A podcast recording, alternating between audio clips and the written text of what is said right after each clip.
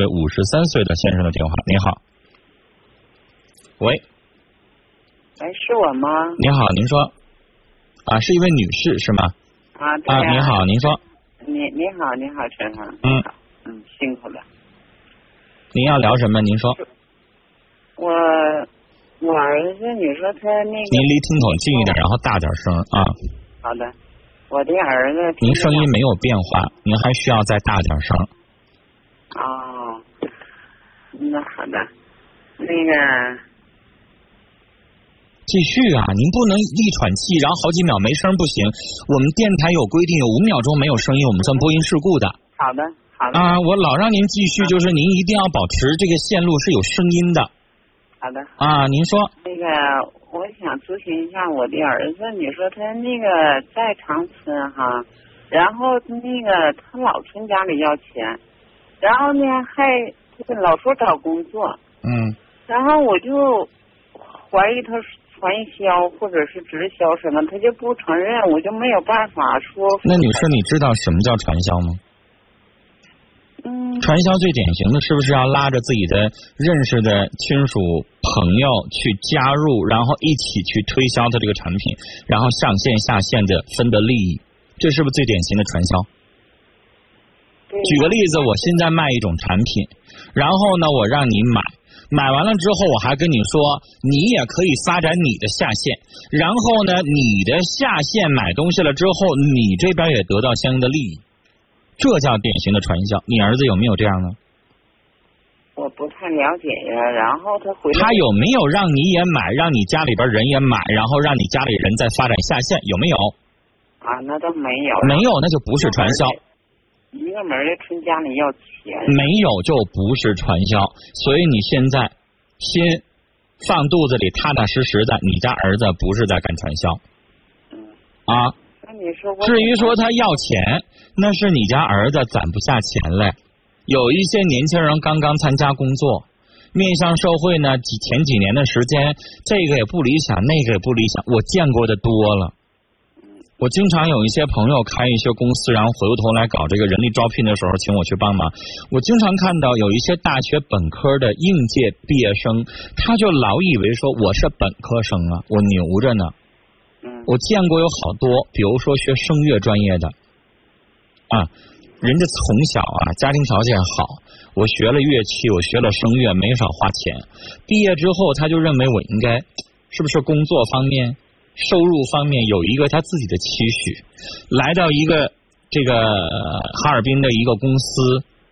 让他添一下他期待的月薪，实际上人家所有的老板想给他多少钱月薪，人家雇人的时候是不是心里边早就有数？但是让你添一下，是实际上看一下你是眼高手低的还是什么样的。那有的孩子就老老实实的添，我希望的期望的月薪是一个月两千块钱。那这样的话天，我相信没有任何一个用人的单位会觉得有什么不妥，对吧？我就见过有这样的。啊，认为自己是天之骄子的，一个月写上我期待的月薪是六千到八千，那人家老总就得说说了，你有哪些特殊能力啊？我凭什么给你这些工资呢？我雇一个副总，我都没给那么多钱。那有一些孩子就觉得，哎，挣太少了，也拿到两千块钱啊。比如说，人家有学音乐专业的学生，你就觉得我平时我在辅导班，我带个学生兼职，我还能挣两千块钱呢。我找工作怎么才挣两千呢？不满足，不满足了，不好好干，然后呢，就老眼高手低的，老想跳槽，然后最后在这家干一一个月俩月，在那家干一个月俩月，最后干了一两年之后，满脑袋上那些。初出牛犊不怕虎，哈，满脑袋上那些犄角都磨平了，发现社会现实如此，最后踏踏实实的知道了，他也就配挣这些工资。那你家孩子是不是也是在踏向社会的时候，一比较盲目找工作，在有一些单位没有干长；二处个女朋友花销太大；三自己也没有一个学会节省或者是储蓄的一个态度。啊，生活得需要一个好的习惯。有的孩子呢，父母条件不是很好，也影响到孩子从小就知道节省，就知道储蓄。有的孩子不知道，刚发下工资来，胡吃海塞，啥都买，到月底的时候就没钱。这样的年轻人很多。那我我寻思麻烦你帮我出主意，他老老从家里要钱，然后你那这还用别人出主意吗？你你是金山银山，你有的是吗？你告诉他没有，你挺大小伙子，你自己挣钱了，自己挣钱。人家有的父母还规定，子女挣完钱之后，每个月得给爸妈交点钱呢，是吧？他老说这种这个情，这这个老说理由，这个理由那个理由，他老这说，然后那你不给不就完了吗？这不用别人给你出主意，谁让你惯着他，谁让你给他的呀？他上大学的时候，一个月收入一个月，你给他多少钱零花钱？嗯，多多少啊？两三千吧。两三千是吗？连那个。你是不是家里边条件挺好的？你上大学的时候你就惯着他，人很多大学的学生一个月就八百块钱生活费，人家也过得挺好的。你家孩子那不是从小让你惯的吗？上大学就给两三千块钱，女士，两三千块钱已经是你们那个城市一个成年人平均的月薪了，甚至有些女的还挣不到三千呢。嗯。是不是挣两千来块钱的比比皆是啊？你上大学就给他惯这个毛病，然后大学毕业了业之后，他自己挣钱，一个月也挣也能挣两三千块钱吧？嗯。打第一个月你就应该告诉他，自己挣多少钱花多少钱，不够花，对不起，我这没有。你你猜咋的？他那个有有病得糖得糖尿病，然后他老编理由就要钱买。买药了什么的，你说，哎呦，我让他回来回那个。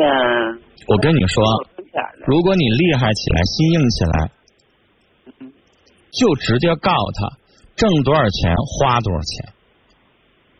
有病这块有病又怎么的呢？我也有糖尿病。那每个月自己，你有糖尿病怎么的？一顿是打个针还是吃一片药？一片药多少钱？算得清清楚楚的。二甲双胍一盒二十五块钱，二十四块钱就能买着。嗯嗯。吃一顿和一顿一块钱，比别人没多花多少钱啊？那他年纪轻轻的二二二十多岁就得糖尿病了，自己是不是平时吃的东西太好了，太缺乏运动了？嗯嗯嗯。是吧？你让他少吃点好的。没事，多出去走走，多运动运动，身体就更好了。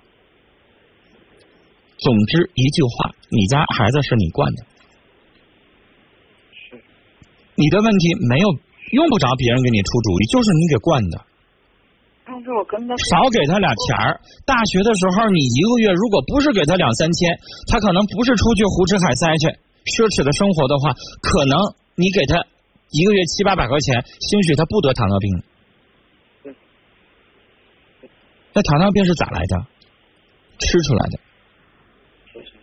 自己管不住嘴，然后呢，平时运动量比较少，他就容易得。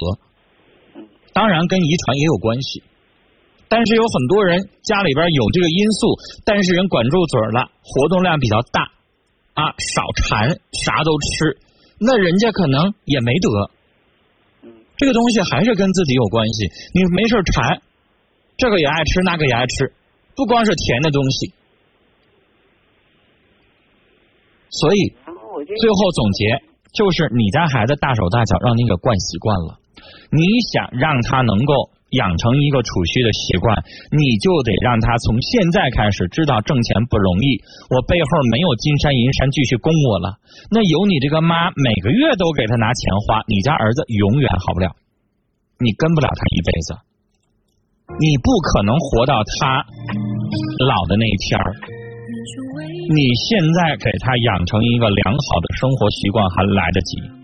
你家儿子现在不能自食其力，这个年纪了，不靠自己，每个月管爸妈要，这儿子是社会寄生虫啊，让你给惯出来的。打这儿之后，希望你心硬起来。这事儿根本用不着求任何人，只要你自己心硬起来，他饿不死。你就想一件事儿，就你家儿子成天嘴馋，得了糖尿病，饿他两顿反倒对他的身体有好处啊！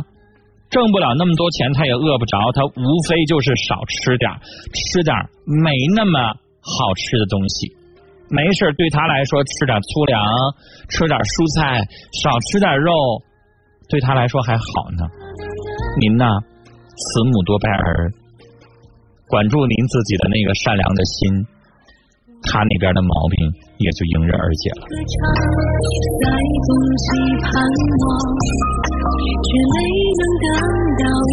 麦子在 Q 端当中留言说，有一些刚毕业的学生刚参加工作，薪酬待遇都挺高的，可是现实就是现实，刚刚工作一定要踏实下来，积累工作经验方法。我二零一零年刚刚工作的时候，一个月一千五，现在工作四年，已经翻了好几倍了。弟弟妹妹们一定要